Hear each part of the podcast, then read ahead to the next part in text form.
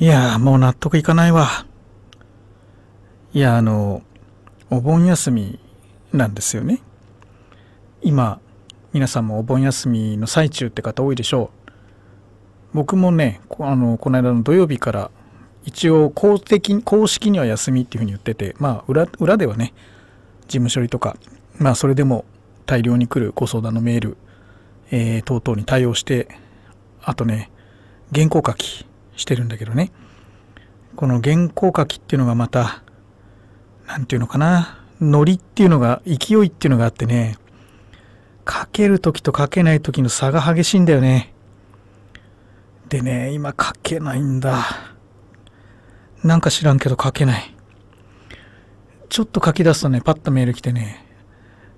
まあこんなことラジオで言いたくないけどあの先月、えーと、7月の末ぐらいに入ってきた人がもう8月の頭で大会みたいなね。いやどうしちゃったんでしょうね。この間それで7月最初の末のね最初にもらったメールとか見るともうこれから頑張りますとか書いてあるんでね。もう何が起こってんだろうね。なんて考えちゃうと筆がピタッと止まるんだよね。いやもっと安定した強いメンタルが欲しい。新井はじめのまんまるスマイルモーニング。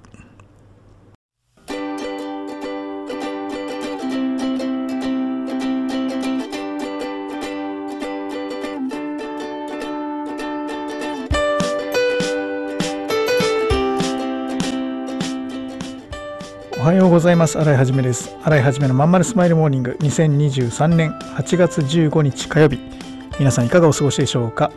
この番組は毎週火曜日朝8時私新井はじめがラジオを聴きいただいているあなたに1週間頑張るための笑顔やモチベーションをお届けするそんな番組でございます。はいそういうわけで皆さんね多くの皆様お休みいかがお過ごしですかね。えーと僕はねそういった意味で全く休みを取っておりませんので、えー、もうね来年に向けて頑張ってるというところでございます。えっ、ー、と予定では今日15日、えっ、ー、とね海外からお客さんが来る予定です。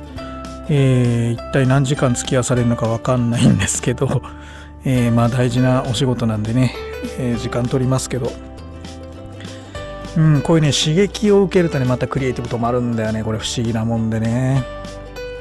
うん、やっぱ心と体がこうゆとりある時しか出てこないんだよね。はいまあそんなわけでねえー、っとまあ頑張っております。まず何にしてもね10万文字書かなきゃいけないんですよ、うん、でタイムリミットはあと3日なのでどこまでやれるか。うーん自信がない。だけどやるしかない。うん頑張ります。洗い始めのまんまるスマイルモーニング。この番組は東京豊島区池袋 87.8MHz 池袋 FM のスタジオからお送りしております。本日もよろしくお付き合いください。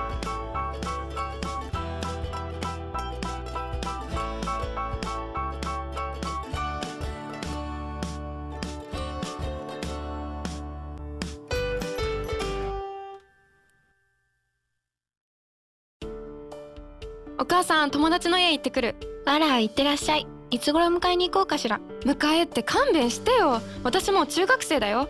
あと夕飯いらないから。あらそう。娘を見てなんだか寂しい気持ちになった。私が必要とされなくなる日も遠くないのかもしれないと。役目を終えた私は何をするべきなんだろう。そんな時かつて眠らせていた気持ちが蘇ってきた。そうだ私やりたいことがあったんだ企業ワンエイトはやりたいことをやりたいと望むあなたを徹底サポートするコミュニティサロンです。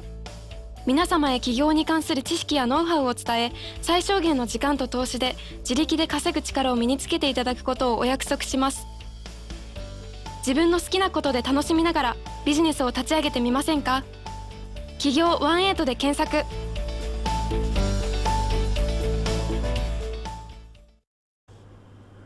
はいそういうわけでねえっ、ー、と、実はですね、明日、8月16日、明日ですね、えっと、私の新刊が発売になっております。えっと、実は東京と大阪のメイン、でかい本屋さんあるじゃないですか。あの、純駆堂とか三省堂とか、蔦屋とか、そういうところではすでに先行発売が9日から始まっております。えーとね今回のタイトルは1億円を1億円稼いでいる人は何をしているのかっていうタイトルなんですね。誰でもできるけどみんな気づいていない。1億円稼いでいる人は何をしているのかという本です。えーとね企業あのねその純駆堂とか見てきたんだけど池袋のねあと三省堂とか。えっ、とね企業本のまあ、ビジネスの会5階例えば純駆堂でいうと5階にあってそれビジネスっていうフロアなんだけどいつもはね独立開業とか独立企業ってとこに僕の本置いてあるんだけど今回はね自己啓発ってところに置いてあった。なんか投資とかマネーのとこに置かれるかなと思ってたんだけど自己啓発の欄にねあのバーンと置いてあったね。成功法則みたいなのが並んでるようなところでしたね。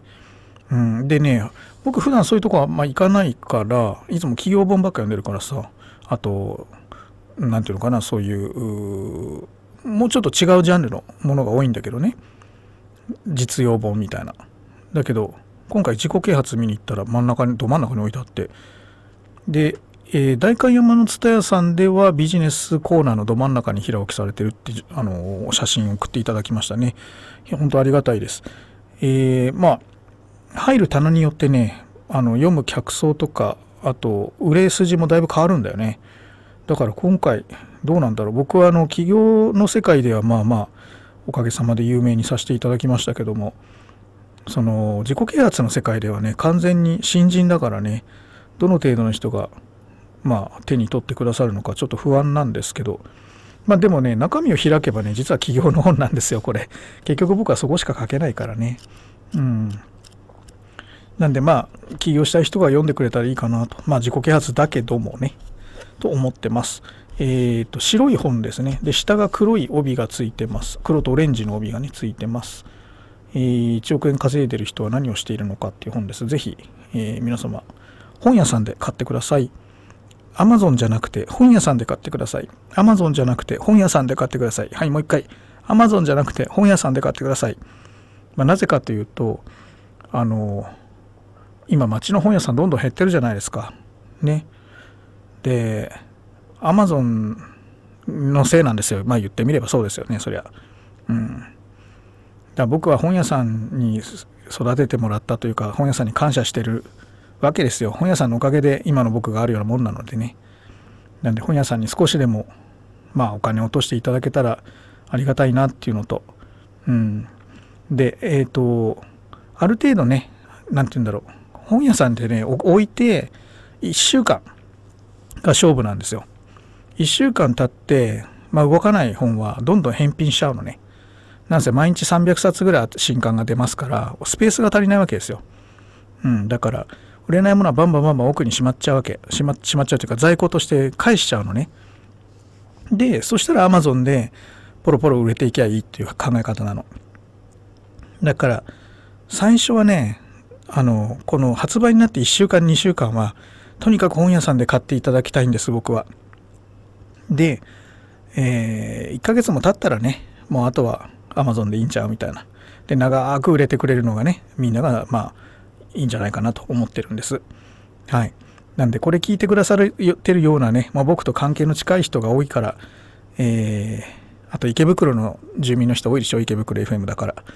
ぜひ池袋の方はね、えー、まず純駆堂とかそれから、えーと、あそこ三省堂西部のねあるいは東部の朝日屋書店かな？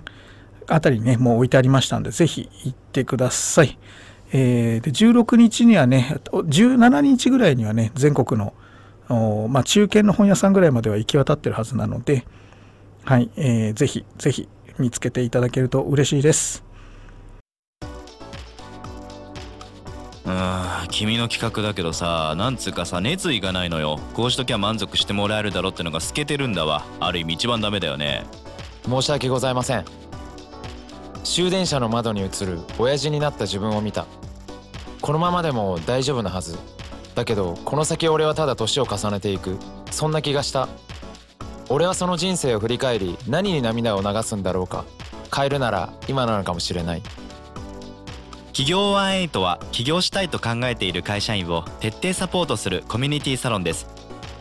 皆様へ起業に関する知識やノウハウを伝え最小限の時間と投資で会社に勤めながら自力で稼ぐ力を身につけていただくことをお約束します。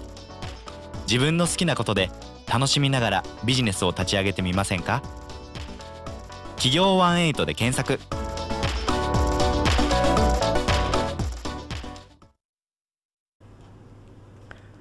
はいそういうわけでね。えー宣伝ばっかした宣伝ばっかしちゃいましたけれどもまあ本本本本の毎日でございます。書いたり売ったりね。でもみんな書いてみたらわかるけどね。僕これ11冊目なんだけど今12冊目書いてるわけなんだけど書くより売る方が大変なのよ。っていうか書くより売る方が大事なの。仕事としてはね。うん。だって売れて初めてさ出版社の方もまあ仕事する意味があるわけじゃない？ね僕たちもそうだけど。だから書いて終わりじゃないんだよね。書いた書くなんていうのはもう何ていうの？最初の前半。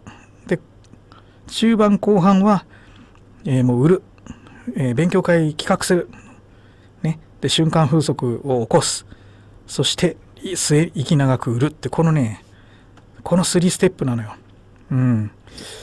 まあ皆さんもぜひねあの書いてみてくださいっていうかあのうちにいればね書けるようにあのいろいろねノウハウシェアしていきますんでね一緒に頑張りましょう。うん。人生変わるよ本当にね。はい。というわけで、えー残りの時間ちょっとねこの間レターをまたスタイフのバックナンバーの方にいただきましたんでご紹介します。えーっと将来に不安を覚え。副業と検索して出てくるものいろいろ試してみましたがうまくいかずお金だけが減る一方でモチベーションも保てません。一体どうしたらいいのでしょうか？何が原因か分からず精神的に参ってきてしまいました。ですって。うんなるほど。まあねこの間僕の YouTube チャンネルにもね変なあ批判コメントがついてお前の言ってることはうまくいかないみたいななんかついたけどなんか1500その人が言うにはね1500万円以下の資本のビジネスなんて意味がないとか書いてあったね。まあどこでそういう数字が出てくるのか分かんないし何を根拠に言ってるのかも分かんないんだけど多分やってない人なんだろうなって書いてる内容を見て思いました。やってる人はこういう内容書かないよなって思いながらね。でこの、えー、とレターの方に関して言えばいろいろ試したのかな。でお金が減る一方でモチベーションが試せないと。あ保てないということね。で副業と検索して出てくるもの。っていうことは、えーでそれを試せるっていうことは参入障壁がやっぱすごく低いってことだよね。うん。だからみんながやってるってことだ。アフィリエイトとか例えば転売とかね。それうまくいくわけないよね。だってみんなやってんのも えっとね副業とかでうまくいくものというのはねいろんなねものを味方につけなきゃいけないの。まず一番簡単なのはオリジナルだよね。自分の商品を作ること。自分のサービスを作ること。これはあのやってる人間が違うから同じものであっても違うものなわけよ。僕の企業支援とまた別の〇〇さんの企業支援は違うものなんだ。同じことやっててもね。だから差別化がいくらでもできる。だから売れる。これは間違いない。うん。で転売なんかはねあの機動力とか血のりとかそういったものを味方につけることが必要ね。例えばあの車を持っていて、えー車でこうガサッと仕入れられるとか、えー地方に住んでいて、えー東京の人があんまり仕入れに来ないような店舗を回ることができるとか、ね、店舗仕入れの場合ね、うん、ではプラスアルファが必要なんだよね、うん、いわゆる一般的な誰でも試せるような電脳せどりみたいなものとかはもうオワコンです。はっきり言って、まあ、ほぼまあうまくいかないわけじゃないけどね。確率は1%もないんでしょう。0. 何パーだと思う。なので、えー別にまあ背取り否定するわけじゃないですよ。うまくいってる人もいるしね。僕もまあ背取りじゃないけどあの仕入れて売るってことは僕もいっぱいやってますからね。うん。でそれは権利ビジネスなわけ。やっぱ人間関係、えーあるいはちゃんとお金を払って代理店権を買ってそれで売る売るわけよ。だから参入収益はまあ高いっちゃ高いわけよね。結構な高額を投資してるからね。うん。まあそういったことで、えー人とちょっとやっぱね変えなければ難しいですね。で原因が分からずっていうのはもうもう原因ははっきりしてるから。あとは、えー差別化です。はいそういうわけで今日はこんなとこです。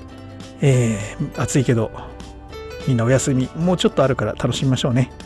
はいでは今日も聴いてくださいましてありがとうございました。またね